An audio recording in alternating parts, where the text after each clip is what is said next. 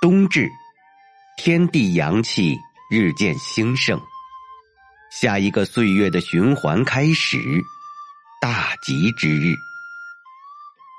在古代，每到冬至，便有许多讲究的仪式。也正因有了这些仪式，让漫长的岁月有了分界线，使这一天与其他日子不同。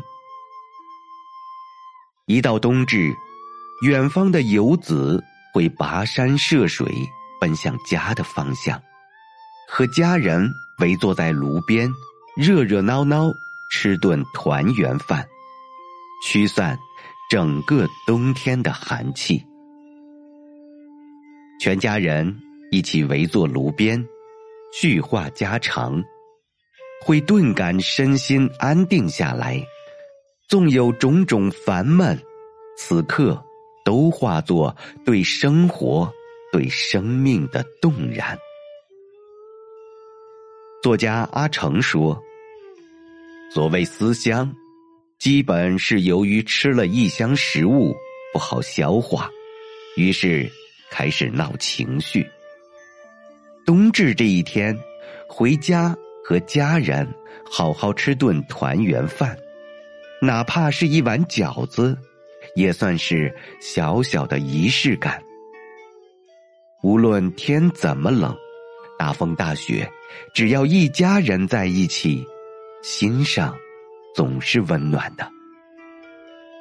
正是这些仪式感，让我们真切的感知生命，敬畏生命，从而充满热忱的面对人生的每一刻当下。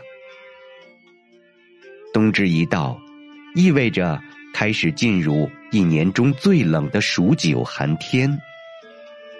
自冬至起，每九天算一九，一直数到九九八十一天。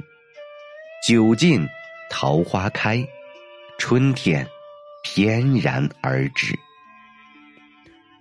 在冬至，古人会绘制九九。消寒图，在白纸上绘九枝寒梅，每枝九朵，一枝对应一九。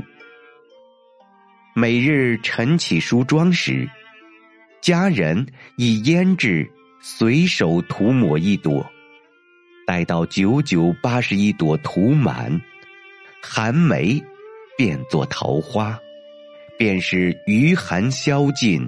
暖初回，推窗即见满园春色。